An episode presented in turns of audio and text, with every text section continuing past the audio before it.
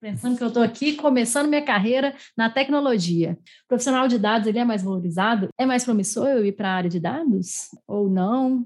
E, e, mais, né? Esses profissionais eles são intercambiáveis, ou seja, eu consigo começar como dev e ir para dado, eu consigo começar com dado e ir para dev. Como que é isso?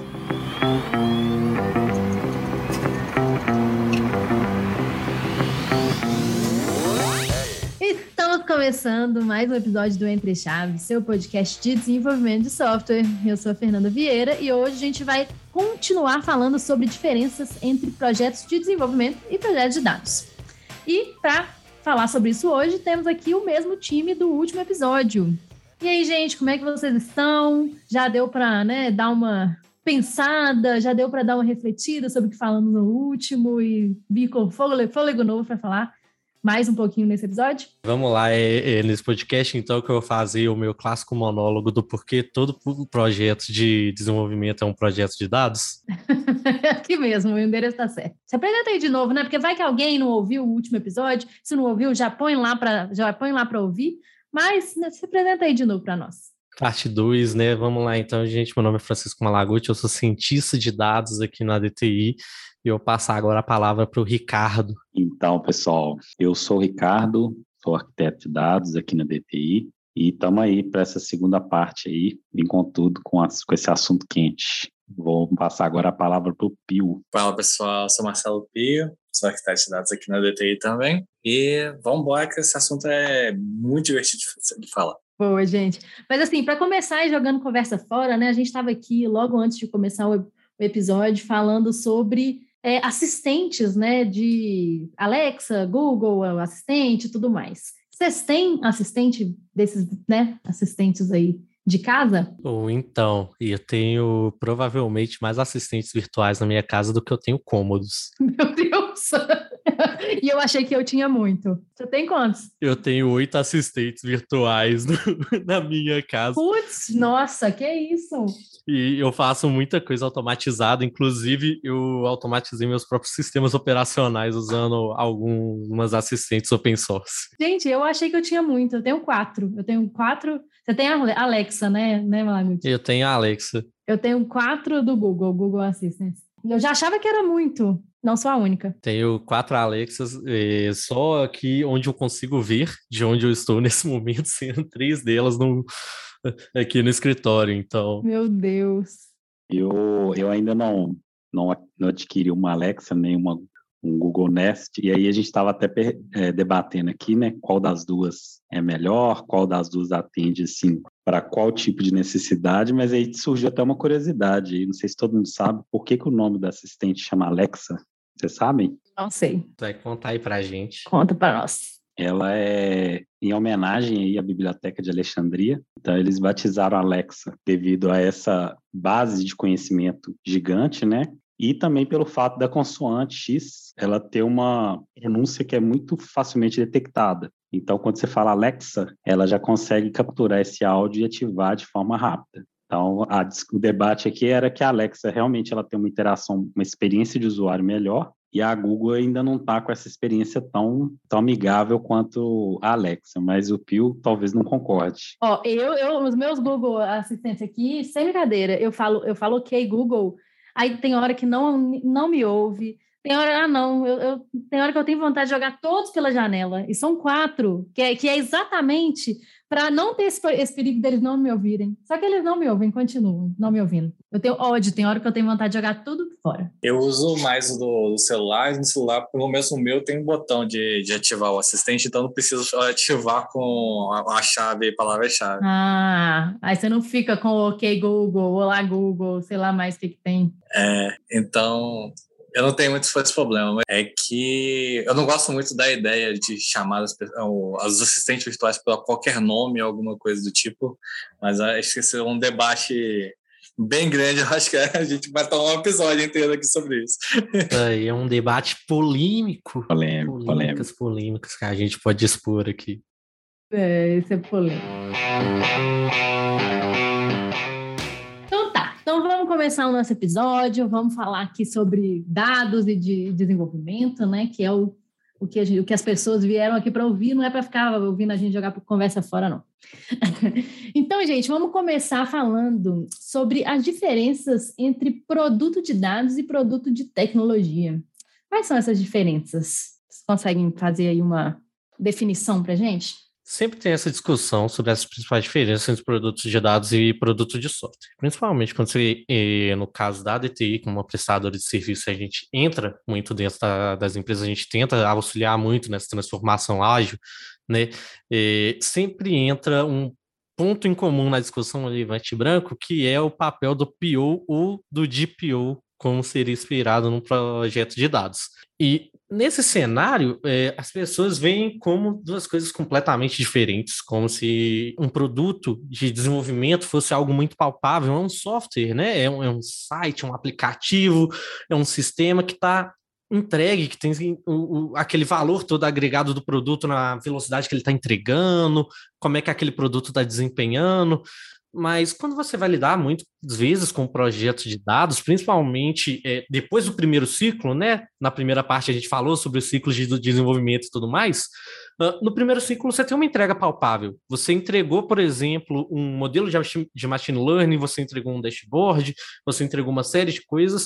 Uh, e o problema é que nos ciclos sequentes, onde você vai é, gerando melhorias e uma série de coisas, até a cobrança em cima daquele produto, a visão que as pessoas vão ter em cima daquele produto, ela começa a se distanciar da visão que elas teriam no projeto de desenvolvimento normal. Né? Você começa a melhorar, teoricamente, a entrega de todas as suas sprints são basicamente a mesma entrega, que é, é usando um exemplo como um modelo de sistema de recomendação. Né? A gente falou aí da Alexa, que é um lugar clássico aí da Amazon para a gente falar de sistemas de recomendação, né? É, vai melhorando, vai melhorando, são fluxos e, e fluxos onde vai é, pegando os novos dados, onde vai fazendo, melhorando o nosso modelo, tirando insights, mas no final da sprint, é, se você estiver usando Scrum, no final do seu ciclo, se você estiver usando Kanban, você está talvez entregando exatamente a mesma coisa que você entregou dois ciclos atrás, né? Que é o mesmo sistema de recomendação. Então, é, qual é a entrega? Ah, a entrega vai ser então o valor do produto, né? Vamos começar a medir o produto, é uma coisa que talvez eles deveriam fazer, inclusive com produtos de software, né? De desenvolvimento, mas vamos pegar o produto de dados, vamos começar a medir esse cara. Pô, tem um milhão de preocupações que você vai ter ali. É, como é que você vai medir isso? Você vai usar um teste AB? Como é que você vai otimizar? É, e você tem que garantir, né? É, principalmente a gente, como prestador de serviço, é, às vezes tem até uma desconfiança, tipo, cara, eles estão fazendo produto, eles estão medindo o próprio produto. É, se eu torturar os dados o suficiente, eu consigo fazer eles me mostrarem o que eu quiser. Né? Então, como é que você vai passar essa confiança? Como é que você vai passar essa transparência? Como é que você vai mostrar que aquilo que você está fazendo ali, aquilo que você está mostrando, você não pegou só aquela parte dos dados que você queria para mostrar, é, ela faz sentido. Você vai fazer um teste AB, um teste estratificado, tendo todos esses controles, todas essas nuances. Né? É, a, a, transparência ela acaba sendo muito importante e essa questão da entrega, ela às vezes gera uma sensação é, desconfortável né, com relação ao cliente dele olhar e falar, cara, é, você já me entregou isso antes, é, o que, que tem de diferente? Você fez algumas coisas e o resultado piorou, melhorou, mas melhorou mesmo com, com essa melhora. O primeiro sistema de recomendação que você entrega, cara, é absurdo. Ele vai nas alturas. E de repente você passou oito sprints e você melhorou 3%. da sua performance do seu modelo de recomendação.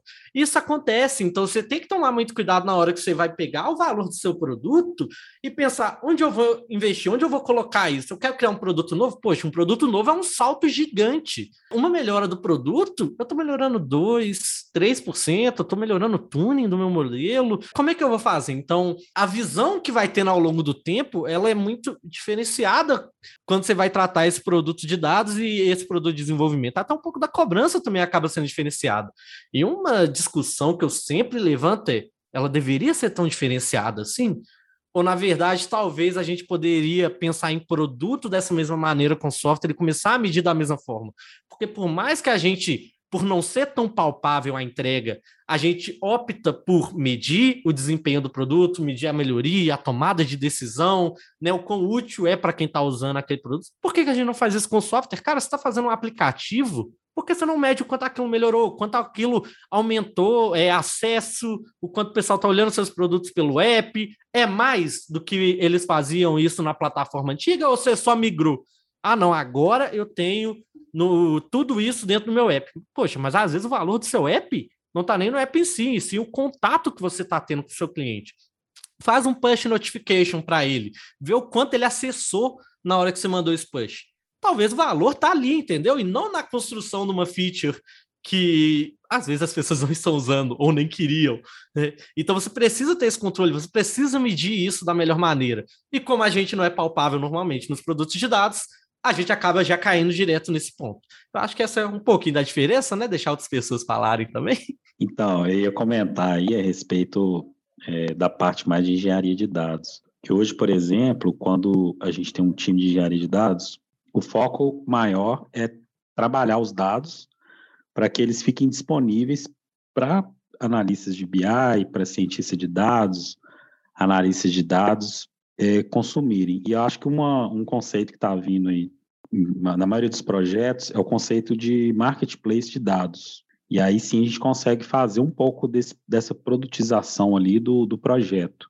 E o que, que seria isso? Seria uma loja mesmo, onde você entra, pesquisa a informação que você procura. Então, assim, eu procuro uma informação de contrato, ou de venda, ou de pós-venda, e aí vai aparecer os conjuntos de dados que já estão disponíveis para serem consumidos.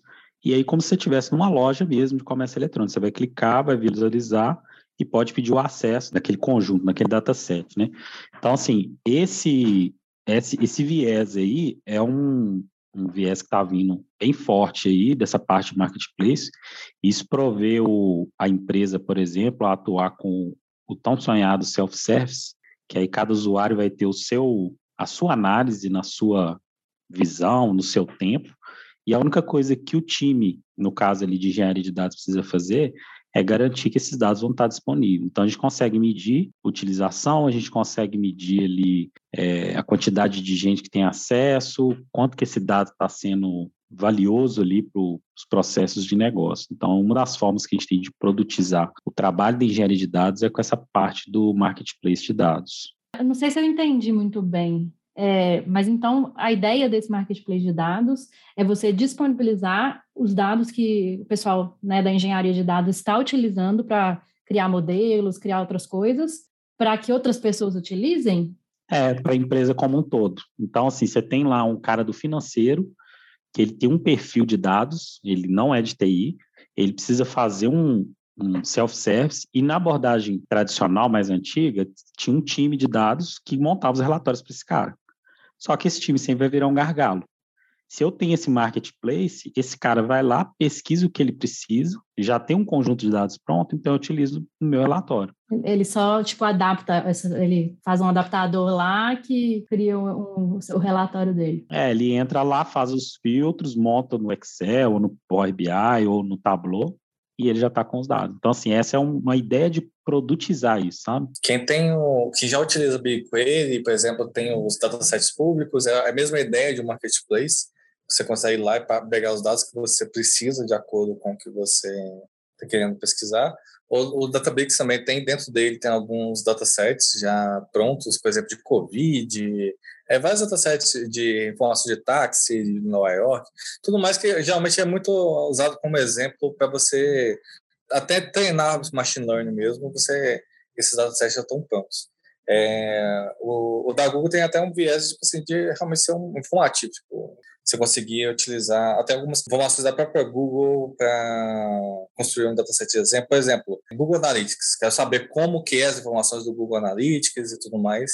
Você consegue lá pegar um dataset já pronto que você consegue pesquisar sobre e ver como é que aquilo ali funciona, você extrai dado e tudo mais, para ver se aquilo ali compensa é, para você pegar os dados ou não. E trazendo essa ideia para o conceito de empresa, é basicamente criar essas funcionalidades dentro da própria empresa que geralmente tem muito, tipo assim, você tem que catalogar seu dado e criar todo um, um, arcabouço para que você, quando a pessoa entra ali, já tem um dado meio que já mastigado.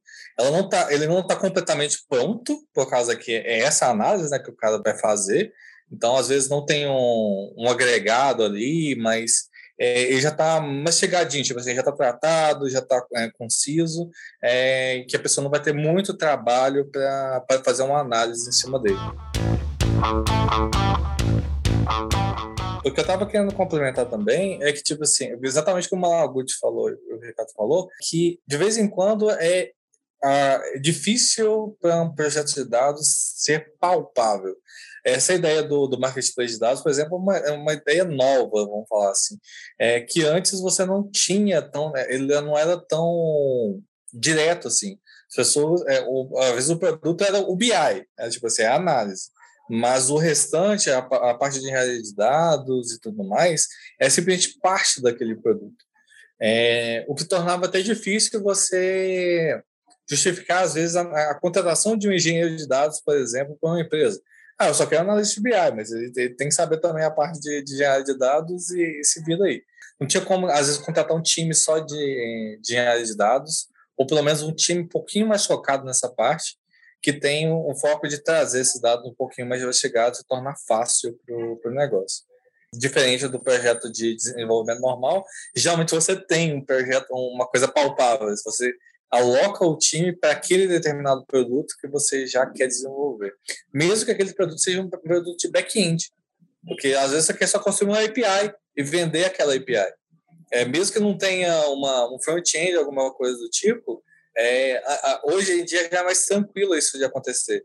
Mas a parte de dados, isso ainda está tá, tá começando a caminhar. Essa questão de as coisas em dados ainda estarem começando a caminhar, né? É, muitas vezes a gente fala das diferenças entre um projeto de dados e um projeto de desenvolvimento, mas também tem as partes que a gente tem em comum e que elas são muito importantes. Toda vez que a gente pensa num produto de dados, pelo menos é, a gente costuma lidar bem aqui, pelo menos no cliente que eu tô, né? A gente sempre vai ter é, para onde o projeto está indo, então a gente tem que ter um direcionador do que, que vai ser priorizado, como é que isso vai ser feito, qual que é o entregável disso, como é que está sendo entregue é, esse produto, o que, que ele é, o que está alterando a cada ciclo e o valor dele. Né? Então, esses três pontos eles têm que sempre ser abordados, porque se você focar em um e, e deixar o outro é, abandonado, você pode ter alguns problemas. Né? Às vezes você está entregando muita coisa, mas ele não tem valor nenhum. Às vezes está medindo e, e, e, você não está, você está vendo que, tipo, por mais que você entregue, que você meça, cara, você não está andando na direção correta, você precisa de um direcionamento. Né? O Ricardo falou dessa questão de marketplace de dados e, e ele traz um conceito para mim que é, é, incrível, que é democratizar os dados. É você conseguir pegar isso e disponibilizar isso dentro da sua empresa.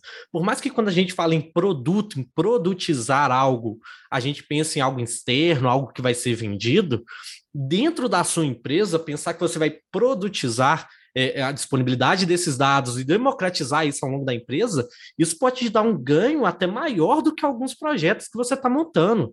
É, bem ou mal, quando você lida tanto com dados quanto é, no projeto de desenvolvimento mesmo, um custo que você vai ter além da arquitetura é o custo do time, do desenvolvimento, né? Do, do pessoal que está ali trabalhando. É, se a gente trabalha, por exemplo, com Databricks, cara, às vezes trabalhar e desenvolver no Databricks é mais caro do que produtizar a solução em si sabe? Então, você ter uma forma de disponibilizar isso, facilitar esse tempo, as pessoas saberem onde procurar, você vai agilizar o seu processo de uma maneira que vale a pena você tratar isso como um produto interno, desenvolver isso e disponibilizar da sua empresa. Poucas coisas vão ter um ganho tão substancial na hora de utilizar os dados do que você conseguir democratizar isso.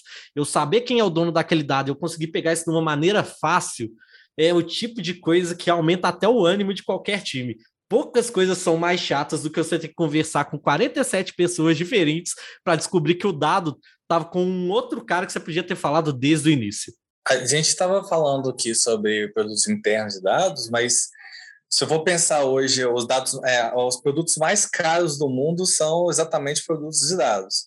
Porque você vai pegar, por exemplo, o Google, o Facebook e qualquer outra empresa, eles trabalham basicamente pegando dados e às vezes vendendo esses dados, não o dado bruto em si, mas o, o, a análise daquele dado para que alguma pessoa é, trabalhe em cima dele, mesmo que já seja um produto já mastigado, por causa que mesmo que você for consumir, por exemplo, uma a gente estava falando aqui de assistente virtual, é, uma Alexa da vida é construída exatamente na base da, do, daqueles dados que eles, eles procuraram e eles vendem esse produto de, que virou um produto de que era um produto de dados, ele virou um produto é, normal para a gente ser consumido dia a dia. E isso meio que vale para tudo, assim, é, a gente quase todos os produtos hoje que a gente consome, que principalmente tem muito valor agregado, eles nasceram de um produto de dados. Aproveitando essa fala aí do Pio, né? Deixa eu vou ter que falar, que é exatamente isso. Tipo, se você tem um, você pensa nesse valor é, é, gigantesco, quase imensurável desses produtos de dados, é porque se você vai construir um produto de software, como um, um aplicativo, um site ou qualquer outra coisa, né, os aplicativos de site, porque são os exemplos mais comuns, mas você vai consumir até um barramento, você vai construir isso. Cara, você precisa de alguma coisa para te direcionar, você precisa de um auxílio. Essa tomada de decisão, é, se você tiver um produto de dados para te auxiliar, sabe? A velocidade do seu projeto vai ser muito maior, a assertividade do seu desenvolvimento de features, de apps vai ser muito maior. Então, você conseguir democratizar, disponibilizar e tratar isso internamente, né? Você vê o que, que seus clientes estão fazendo, a forma como eles trabalham, é, segmentar eles da maneira correta, o ganho que você tem é, é quase que imensurável, sabe? É, e você vê isso nessas big techs que usam exatamente isso para direcionar o que elas vão fazer. Às vezes, é melhor do que você ter um desenvolvimento de ponta, é você ter um direcionamento de ponta, porque você consegue melhorando o seu desenvolvimento. Né? Você consegue melhorando o seu produto. Só que se você estiver melhorando ele ou desenvolvendo algo muito bom na direção errada, não adianta de nada. Nossa, é muito bom isso que vocês falaram, né? Que eu acho que, que resume bem isso que até o Malaguti falou na, na apresentação dele, né? Que todo projeto de desenvolvimento deveria ser um projeto de dados. E é isso, né? Pelo que vocês falaram, a mesma coisa acontece quando a gente está falando de produto mesmo, né? Assim, porque um produto de desenvolvimento deveria conhecer, sim, suas métricas de geração de valor, né? Suas métricas de negócio, se eu estou indo no caminho certo ou não. E isso, os dados, e legal demais, que é isso, né, esse marketplace que vocês contaram que não conhecia, que estava né, começando essas estratégias aí, é, podem ajudar neste caminho, né? Eu fiquei, eu fiquei numa dúvida, num negócio bem prático até, assim, em relação ao, ao até que o Malaguti mencionou, né, os POs e os DPOs aí, em relação a, a a, o trabalho prático dessas pessoas, por exemplo, sei lá, porque eu, eu entendo, né, que tem um, um, negócio que é bem semelhante aí que vocês já falaram, né, sobre a estratégia do produto, que poderia, né, inclusive ser bem, bem parecido. Mas sei lá, por exemplo, um negócio prático que seria o critério de aceite. Eu tenho lá na minha sprint, eu preciso de ter um critério de aceite na minha história.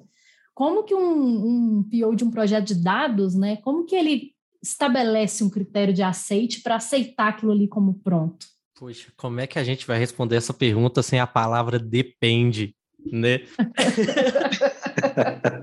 é, a questão mas ela depende até começa com qual produto de dados. Por exemplo, vamos, é, vamos dar o um exemplo do marketplace aqui agora. O critério de aceite é a tabela pronta para ser consumida por uma área. Então, como que aquela tabela deve estar pronta é exatamente o que o PO imagina que as pessoas que vão querer utilizar aquela tabela, é, como ele acha que, que as pessoas vão é, melhor utilizar aquilo ali. Então, quais colunas que eu tenho que ter, já quais tratamentos que eu tenho que fazer para chegar naquilo ali, isso tudo já tem que ser pensado. Então, esse já é um começo. Você quer falar da parte de machine learning aí, Margaret? Então, vou falar até um pouquinho do que a gente lida aqui no projeto, né? Porque o nosso projeto atualmente tem tanto uma parte de engenharia de dados, quanto de machine learning e o, o nosso Power BI, no caso. Né?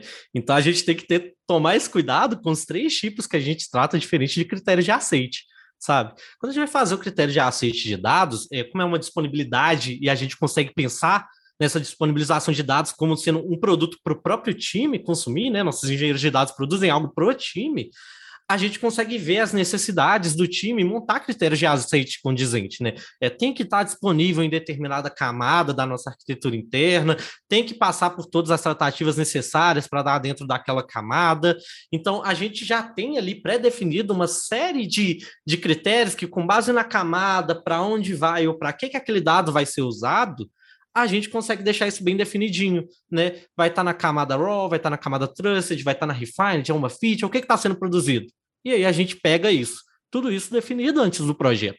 Agora, quando a gente vai lidar com machine learning ou até com, com os nossos dashboards, né? O dashboard a gente também tem um contato muito próximo, porque a gente não está só produzindo um dashboard é, para mostrar esse resultado. Esse resultado ele é para alguém. Alguém vai olhar para ele, alguém vai entender ele. Então a gente pede, né? A gente tem o nosso PO, ele vai atrás dessas pessoas, esse time de negócio fala: ok, eu preciso agora entender do que, que vocês precisam. E entendendo isso, a gente define critérios de aceito. Por exemplo, ah, tem que estar de uma forma muito clara, é, tem que seguir a, algum, alguns padrões né, de boas práticas, por exemplo. Uh, a gente aqui no Ocidente lê muito da esquerda para a direita, de cima para baixo, então vai ter ali as informações principais maiores, com cores primárias mais chamativas, cores secundárias menos, seguindo alguns padrões de design que já são clássicos da DTI, né? Qualquer pessoa que já consumiu um produto da DTI sabe que a gente tem alguns designers aqui muito bons que trabalham em cima disso. Então, a gente consegue definir também esses critérios de aceite com base nessas necessidades. Nas questões de machine learning, como eles são meio que eles são o meio do caminho, né? A gente acaba definindo internamente, a gente consegue tratar isso e tem as partes de integração, tanto que vai ser consumido como que vai ser disponibilizado. Então, além das boas práticas que a gente já segue, então vamos disponibilizar. Beleza, está disponibilizando da maneira correta, está usando os dados armazenados no tipo correto, está seguindo a, as boas práticas que a gente define. Se você está construindo um modelo novo, esse modelo tem um baseline, se ele tem, você faz os comparativos, voltando à questão do sistema de recomendação, é um modelo de rating ou de ranking, está fazendo as avaliações necessárias, né? Então, tudo isso vai sendo construído e vai sendo colocado dentro dos nossos critérios de aceite, com base em qual o seu tipo de história, o que é que ele vai produzir e, nos casos do dashboard, né, quem vai consumir e por aí vai. A gente vai tendo esses controles, vai montando isso, acaba sendo um pouco caso a caso, mas coisas como boas práticas, disponibilização e até conversar com o, seu cliente para entender o que ele quer, é meio que padrão. Você vai ter que passar por isso, e isso cai ali a cargo do seu DPO, né, de conseguir entender essa parte de negócio e modelar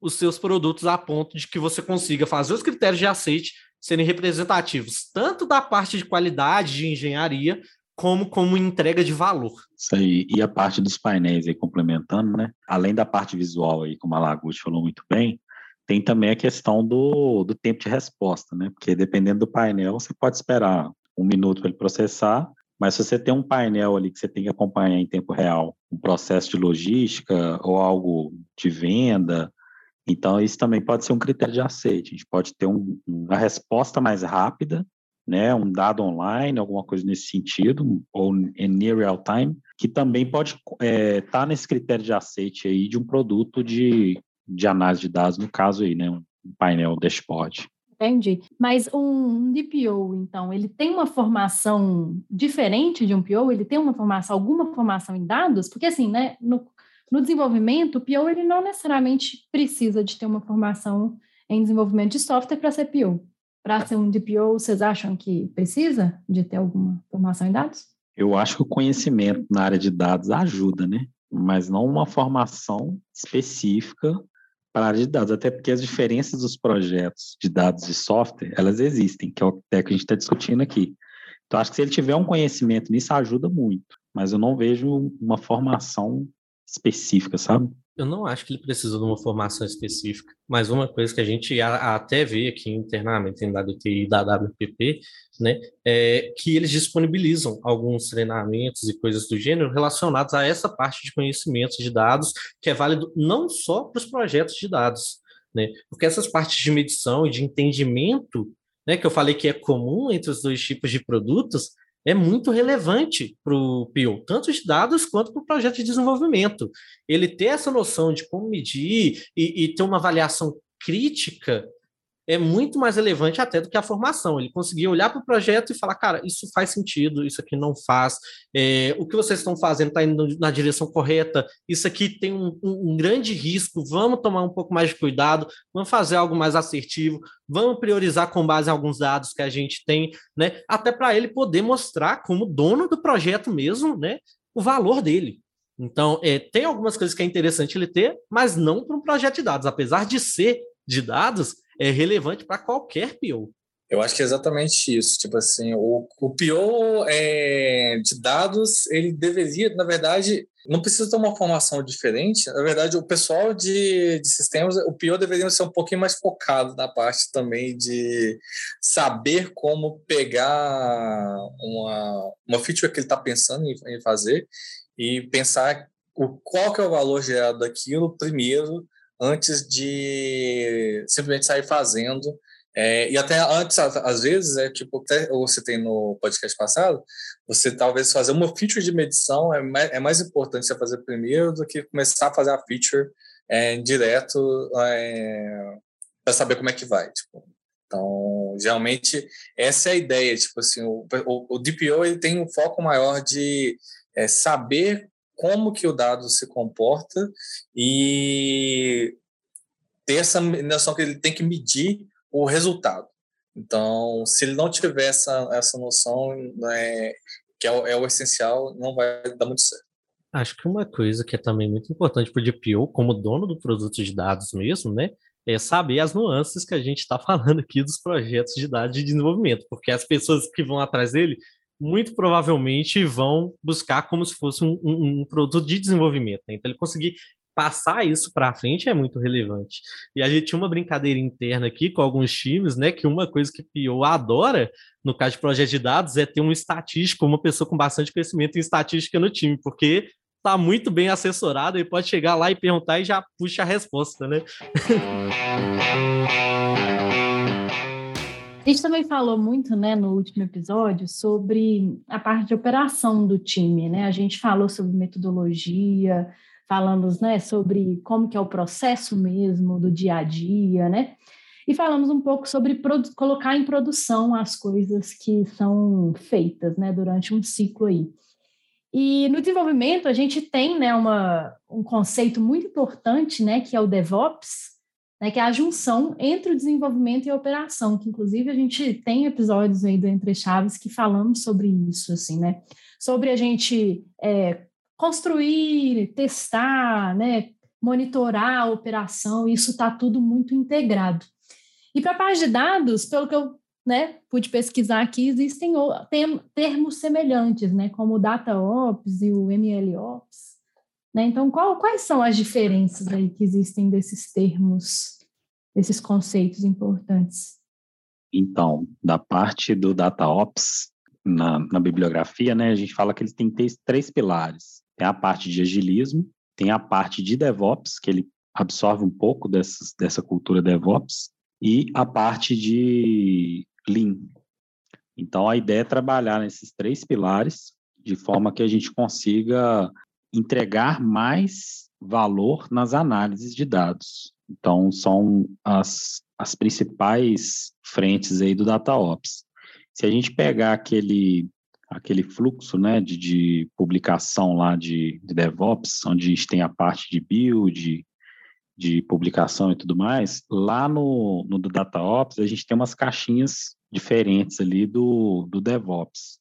Uma delas é a parte de orquestração, que quando você está trabalhando com software você não se preocupa, então no nosso caso aqui, a gente, tudo que a gente faz, a gente precisa fazer essa orquestração no momento ali de fazer o, a integração contínua, e a parte de sandbox, que seria a gente criar um ambiente para essa análise, pensando que quando você vai fazer uma análise de dados, em alguns casos você não consegue criar essa análise com dados de QAS ou de dev. Então você precisa criar uma amostra de dados, criar uma área de trabalho que a gente chama de sandbox e gerenciar essa área para que ela tenha toda essa dinâmica ali, né? Então, eu já vi algumas apresentações que eu, eles criam scripts que conseguem criar essa área de forma a personalizar para que um time de ciência ou de análise de dados consiga já trabalhar em cima daquela amostragem. E também tem uma outra caixinha que eu estava esquecendo aqui, que é a parte de monitoramento. Porque como a gente tem que orquestrar todos os pipelines, a gente também precisa monitorar eles. E esse monitoramento, ele não é só um monitoramento de falhas, mas ele também é um monitoramento preventivo no sentido que eu criei um pipeline, por exemplo, de dados ou um modelo que gastava uma hora, 40 minutos para rodar e ele começou a levar mais tempo. Então, essa estatística do tempo médio de execução, ele também pode indicar uma falha ou pode indicar uma alteração em algum processo de dados ali. Então, o DataOps comparado ao DevOps, ele tem algumas particularidades, que alguma delas eu citei aqui, os meninos vão falar um pouco mais aí também. Essa questão aí do tempo de execução, ela é muito importante, né? Porque dependendo de como você está fazendo a produtização e tudo mais, o tempo de execução ele está diretamente relacionado com a quantidade de dinheiro que gasta e por incrível que pareça, né, algumas pessoas esquecem disso, mas o custo do projeto pode inviabilizá-lo. Então, é, você tem que tomar alguns cuidados ali na hora de fazer isso. Essa questão do Data Ops, né, é, ainda mais no nosso cenário atual, a gente já falou aqui de Big Techs, como é que todos os produtos de dados e tudo mais, e houve um boom, porque agora toda empresa quer ter um projeto de dados, toda empresa quer fazer, e às vezes elas não tomam os devidos cuidados com essa parte de Data Ops e meio que morre na praia né? Já às vezes me assusta a quantidade de projetos de dados que nunca foram para produção, né? Porque não, vamos começar, a gente vai pegar um squad, vai fazer várias análises, vai mudar a empresa, uma transformação inacreditável. O projeto nunca chegou a ver a luz do dia, né? E a parte de Data Ops está bem definida, é, é, é muito importante para isso. É para que as coisas consigam subir, consigam ser monitoradas, consigam funcionar né? A gente precisa orquestrar isso para funcionar bem e que o time possa focar no que ele tem que fazer, porque se não vai chegando demandas de negócio, por exemplo, ah, eu quero essa feature nova, eu quero esse modelo novo, mas às vezes você está ali no quarto modelo, no, no, quarto dashboard, e, cara, aquele primeiro dashboard que você fez, ele não está automatizado. Toda vez que você quer ver os dados atualizados, alguém tem que ir lá e fazer isso na mão. Ou então você vai rodar o modelo lá, um modelo estado da arte, é impressionante, olha só, benchmarks maravilhosos. E aí o cara tá rodando isso na máquina dele, a máquina do cara não aguenta. Às vezes você vai olhar até aquele benchmark para que precisava de toda uma estrutura de, de Kubeflow, de Kubernetes para rodar em cima, e você não esperava aquilo. E aí você vai ter que parar seu time todo, que ficou lá três meses desenvolvendo os modelos e tudo mais, e ele vai demorar cinco para subir a estrutura necessária para rodar o modelo. Né? Então, ter essa noção de como as coisas vão funcionar e já ir construindo isso em paralelo para viabilizar né, não só o desenvolvimento, mas a automatização e monitoramento, porque não adianta você botar alguma coisa ali na rua, botar em produção, você não sabe como aquilo está funcionando, você não consegue medir, você não consegue girar, você rodou uma vez e é isso, vai ficar parado ali, né? Porque gastaria muito esforço para manter aquilo rodando. Então você vai precisar automatizar, você vai precisar ter controle e uma parte também que vale dizer que está ali nesse seu controle é testes. As pessoas esquecem, mas projetos de dados precisam sim de testes. Testes unitários e testes de qualidade, porque acontece muito. Vai fazer um projeto novo e fala: não, a gente é um a gente é um squad de dados, a gente não, não tem esse rolê de testes. Cara, você tem. Você precisa fazer testes unitários, você precisa fazer testes de qualidade, você precisa garantir que aquele pipeline que você fez e automatizou, sabe? Há seis meses atrás, ele ainda está botando ali os dados corretos, ele ainda está mostrando o que precisa mostrar, senão alguém vai abrir um dashboard e vai ver que de repente você gastou, sei lá, uma quantidade de é, conversão, por exemplo, né? A gente falou muito de sistema de recomendação. Você quer ver a conversão da sua recomendação, e de repente ele teve uma conversão de 150%. E aí o, as pessoas começam a questionar, né? É, qual é a qualidade desse sistema que converte mais gente do que tem para comprar, né? Como é que está funcionando isso? Você precisa garantir a entrega em si. É, fazer e produzir é importante, mas garantir que esse cara vai chegar à produção e que ele vai estar correto pode ser mais importante do que desenvolver seu próprio sistema. Qualquer sisteminha ali, mais ou menos, que você faz, que você pegue um algoritmo estado da arte e rode, tende a não ter muito erro. Mas você precisa que isso chegue à produção e que isso funcione dentro da sua estrutura. E se você é uma empresa que está começando agora a fazer essa questão de, é, de utilizar dados no seu sistema, de automatizar esses processos, talvez você vai passar uns perrenguezinhos para colocar isso aí no ar. Você vai precisar, talvez, de alguma ajuda aí, né? E quem sabe um squad da DTI não possa ajudar nesse processo. Ah, olha o jabá. É isso. Complementando o que o Malaguti falou, um dos problemas é, é até diretos é, que a gente tem é exatamente com a, o desenvolvimento normal, que, é, que, cada um fica pisando no calo um do outro. Por causa que a, a base de você pegar o desenvolvimento de dados é você ingerir dados de um projeto de desenvolvimento normal. E o pessoal de desenvolvimento fica alterando o banco meio que sem falar para o pessoal de dados que está tá acontecendo. E hoje, de vez em quando, o pessoal de dados também pega dados é, que não poderiam, às vezes, ser pegos, ou não, não poderia, pelo menos, pegar indiscriminadamente de um, de um projeto normal, que às vezes tem a questão de LGPD e tudo mais que você tem que respeitar. Ou, geralmente, o pessoal começa a pegar os dados, por exemplo, direto do banco, eles não são anonimizados direto, que o pessoal de, de sistemas pensou todo como eu vou exibir esse dado no meu cliente, assim, só que o pessoal de, dados acaba pegando esse, esse, esse dado e não controla direito mais para baixo na linha. Esse pisado de, de calo é um dos, é, dos pilares ali do DataOps que é para ser resolvido. Uma das coisas que a gente pega bastante aqui é que a parte de desenvolvimento não acaba quando você simplesmente terminou o seu desenvolvimento ali de software. Você tem que levar o seu banco mesmo, quase que a mesma identidade que fosse uma API. Se você está alterando uma tabela, você não pode alterar essa tabela sem falar, tipo assim, ah, eu vou dar um bump aqui no, no major aqui da versão. Você tem que falar de alguma forma, comunicar que aquela, que aquela tabela foi alterada, que quebrou a especificação dela. Tipo, eu alterei um, um campo que era string para int que vai quebrar extremamente dependendo do, do sistema que está ingerindo esse dado e está precisando trabalhar esse dado. Antes ele trabalhava com uma string ali, agora tem um int aqui que é muito estranho. Na verdade, o contrário é pior, né? De você ter um int depois é uma string que pode ser qualquer coisa ali. Então, esse tipo de coisa dentro do DataOps é muito importante e a junção mesmo da, do quando que termina a responsabilidade de um projeto de desenvolvimento normal. Ele não termina a partir do momento que eu desenvolvi minha feature. Eu tenho que terminar, ou, ou, ou, a parte de dados dele também é, um, é, é parte daquele sistema. Então, uma das coisas do DataOps é, você tem duas maneiras. Você pode ter um, uma injeção de dados no, no, é, de, no projeto de dados. Então, por exemplo, mas você tem um data lake.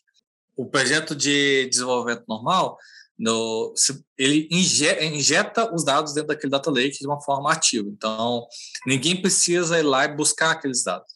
Ou você pode ter uma forma pacífica, alguém vem ali e busca aqueles dados.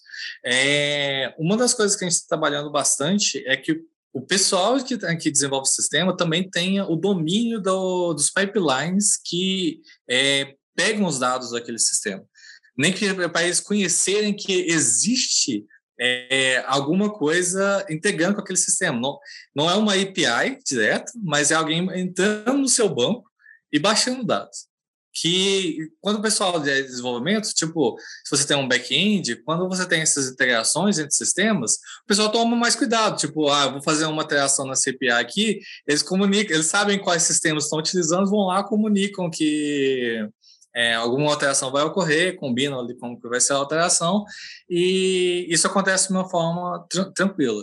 Agora, quando é uma perda de dados, principalmente o pessoal sai no banco sem, sem pensar em nada, e, então, esse conhecimento de ter, tipo assim, essas interações é, é extremamente importante e é parte, assim, da, da questão da TOPS também. Às vezes você orquestrar pipelines é mais fácil do que você orquestrar pessoas, tá? O pipeline, muitas vezes você tem noção do comportamento esperado, às vezes pessoas te surpreendem.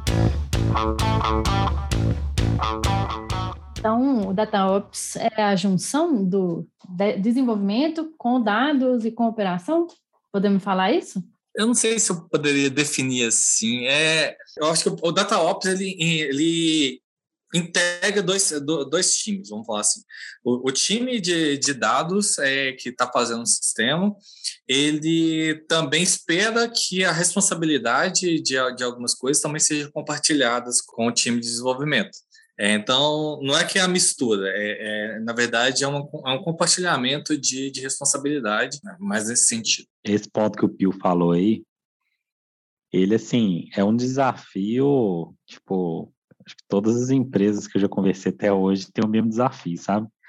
Eu acho que a gente precisa é, trabalhar de forma assim bem conjunta mesmo para criar essa cultura mesmo de data ops, de criar essa responsabilidade compartilhada. Por quê? Porque eu acho que isso é bom para todo mundo.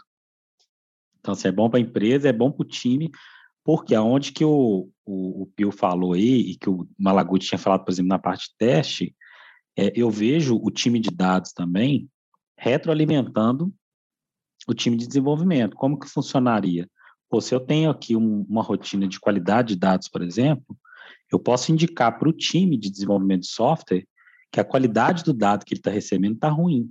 E às vezes ele pode melhorar essa entrada de dados para a gente conseguir aproveitar melhor os dados. Porque quantas vezes já não aconteceu comigo da gente estar tá num, numa exploração de dados, o cara jurar que o dado está lá, que é preenchido, e a hora que você vai ver, está tudo com uma data furada e já era, perdeu tudo.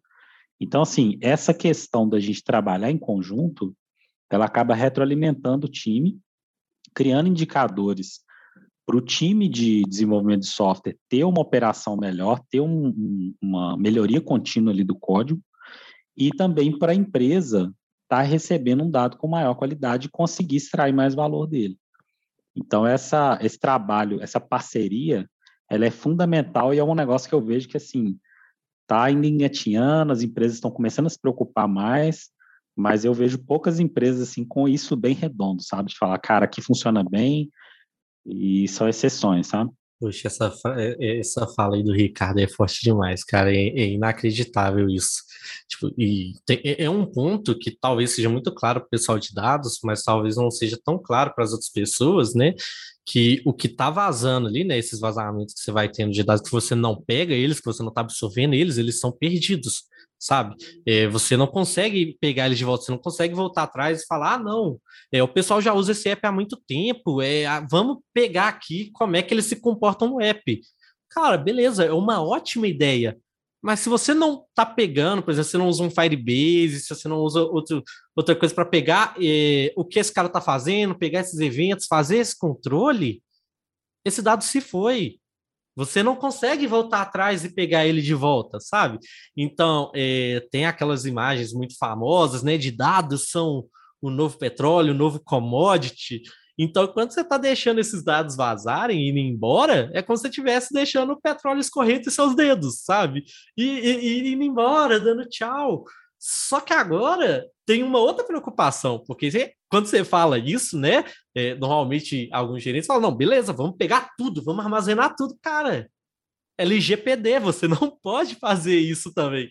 E aí vem aquele medo, tipo assim, cara, o que eu posso pegar, o que, que eu não posso, o que, que eu vou fazer? É, são alguns cuidados que você vai ter que ter, o que, que você pode controlar, o que é dado sensível, o que não é, né? Se você está lidando com pessoa física, pessoa jurídica, mas é, montar isso, fazer isso bem feito, é o tipo de coisa que normalmente não vai acontecer de primeira, igual o Ricardo falou, muito provavelmente não está tão redondinho na maioria das empresas que ainda falam, não, a gente tem aqui um data lake com tudo que você precisa.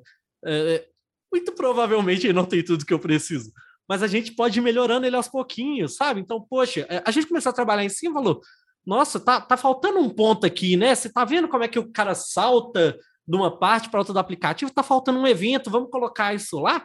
Beleza, você pode, mas o, o dado que passou ele não volta, né? O clique que o cara fez e você não registrou tá perdido, não tem como você saber que ele aconteceu. Então você ter essa comunicação muito dinâmica e muito funcional, né? Quando os times ainda se dão bem, então você fala, pô, cara, tem como você pegar lá, adicionar aquele evento no board, na próxima priorização, né?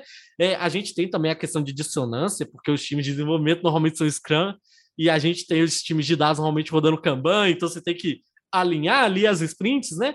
Mas isso funcionando bem, pô, tem como você colocar isso aqui no time de sustentação, colocar isso aqui nessa próxima priorização, vai ser muito útil para a gente, é um pouquinho prioritário, porque, cara, esse dado se foi, então você tem que agilizar, você tem que fazer funcionar, e quando os times estão bem alinhados e funcionando junto, nossa, é, é, é até melhor de trabalhar. Com certeza, né?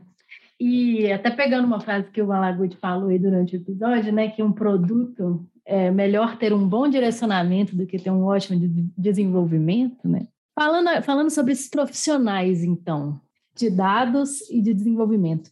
E aí, profissional de dados ele é mais valorizado? Então, é, assim, né, pegando também tudo que a gente já falou, não só essa frase do Malaguti, né, mas tudo que a gente falou, o profissional de dados ele é mais valorizado, ele é mais promissor, né? Eu estou pensando que eu estou aqui começando minha carreira na tecnologia.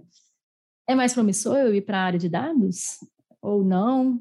E, e, mais, né? Esses profissionais, eles são intercambiáveis, ou seja, eu consigo começar como dev e ir para dado, eu consigo começar com dado e ir para dev, como que é isso? Tá, vamos lá, né? uh, vamos começar com a primeira parte, que é valorização.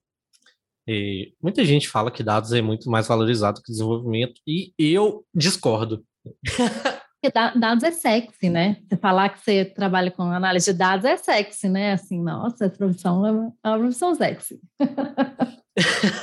Mas eu, eu discordo um pouco desse quesito, porque quando se olha, né, quando você procura as informações, você vê esses crescimentos, é, é um pouco de mercado, você vê esse crescimento, né? É, é, é um pouco de mercado. Então, é, a gente vê essa demanda surgindo, você vê essa demanda crescendo, então acontece, vai ter mais empresa querendo dados, às vezes é, pensando, igual a gente falou que, que a pessoa está deixando isso escorrer entre os dedos, ela vai falar, não, vou contratar um engenheiro de dados agora. Ah, mas o mercado está aquecido. Bota 15 mil ali, ó. a gente vai contratar um júnior por 15 mil reais, mas você traz todos os engenheiros de dados do mercado. Pô, é o tipo de coisa que vai, vai chegar num platô, né? Vai crescer em algum momento, vai cair, vai estabilizar. Então é, é, é o que se espera.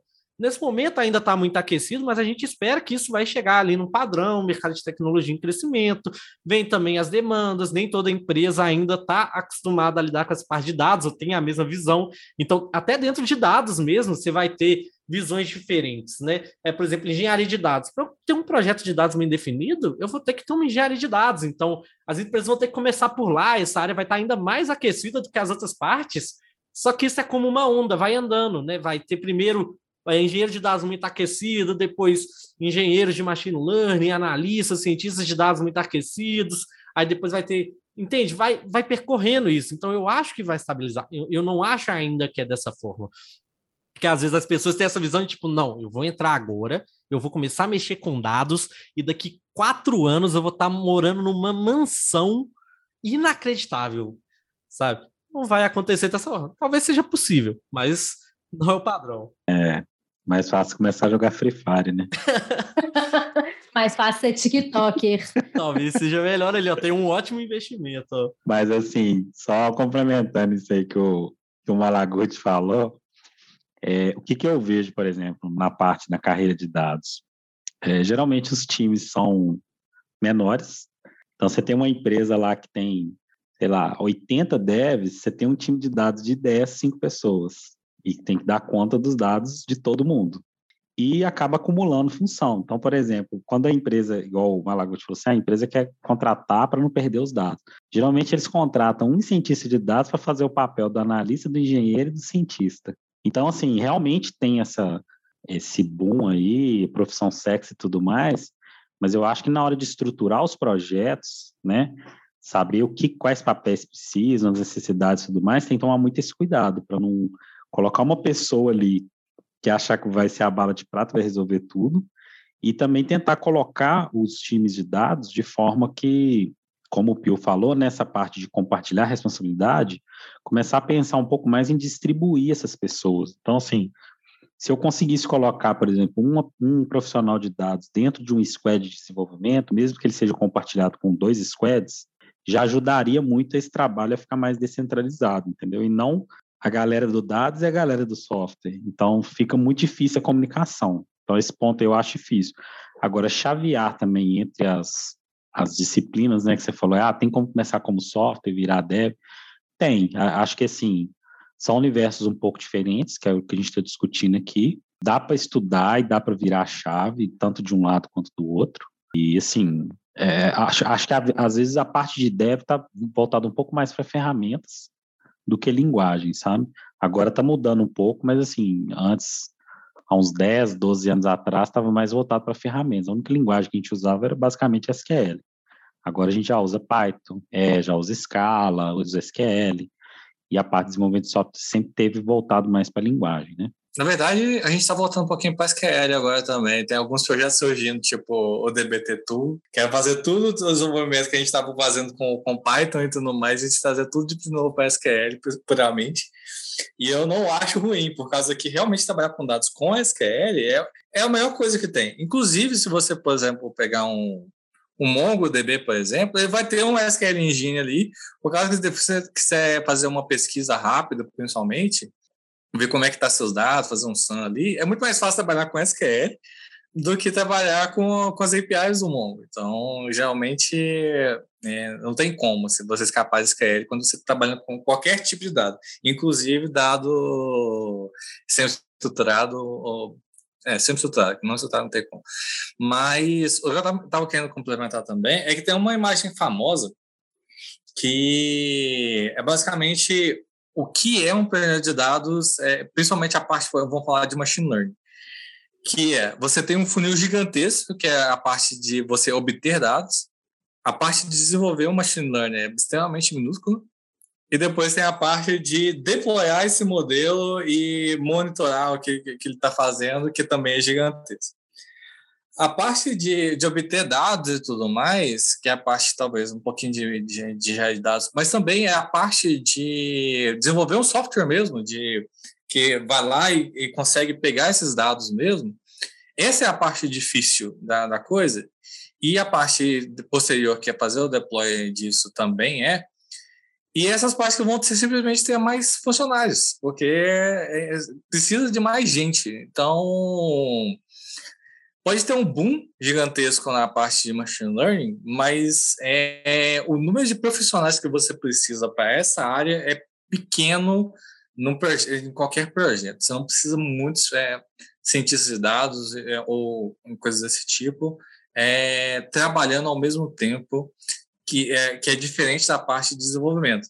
Que a parte de desenvolvimento, principalmente agora com a pandemia, que acelerou incrivelmente a parte de inclusão digital da, das companhias e tudo mais, é, sofreu um aumento enorme de demanda. E isso não vai parar.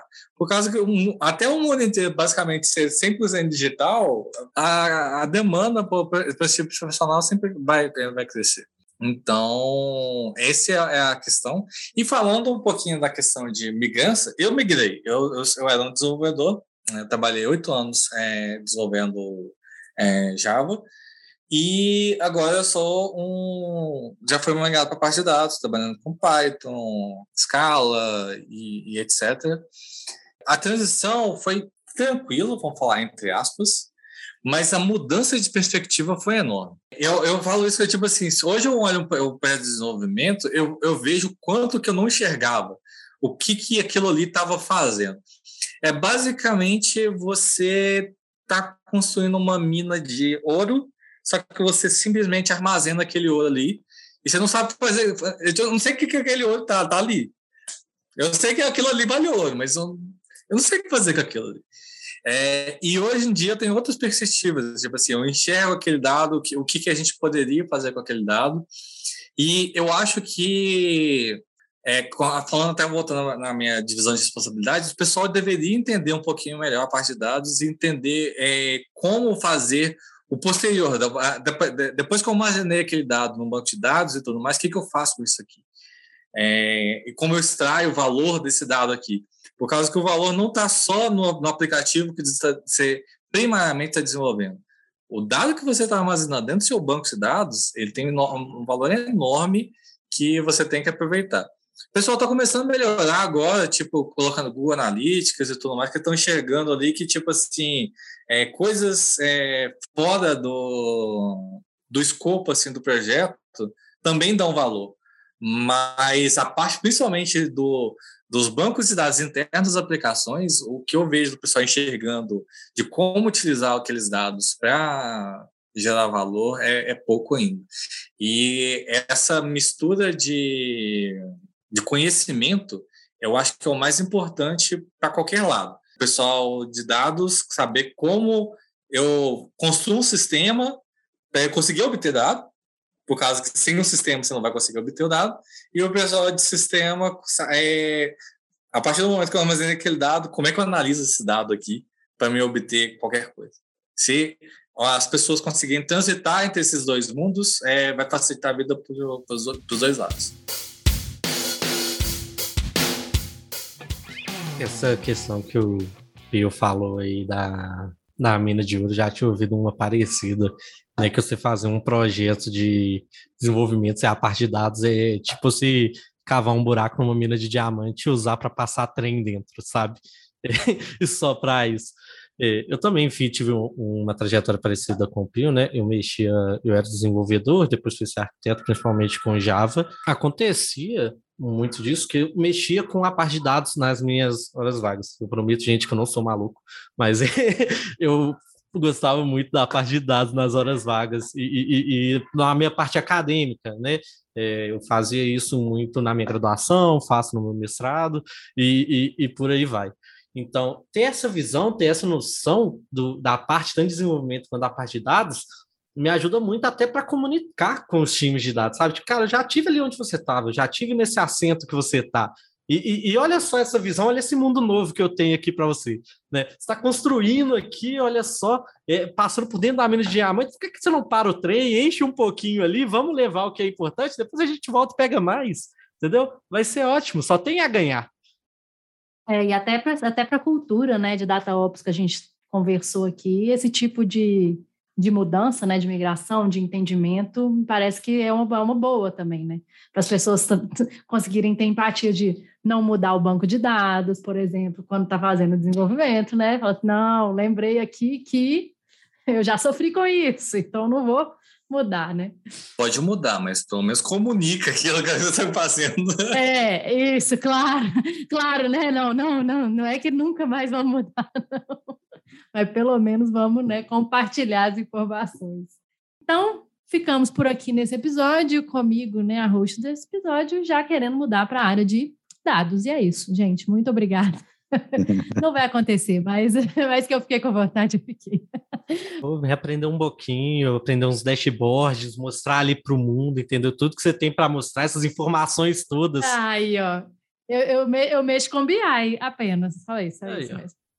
Já tá lá, ó, já tem o pezinho, daqui a pouco você entra. oh, meu Deus, tá bom então. Obrigada, gente, pela conversa, foi ótimo, pela essa parte 2. É isso, quem não assistiu a parte 1, um, já pode dar o play aí na parte 1.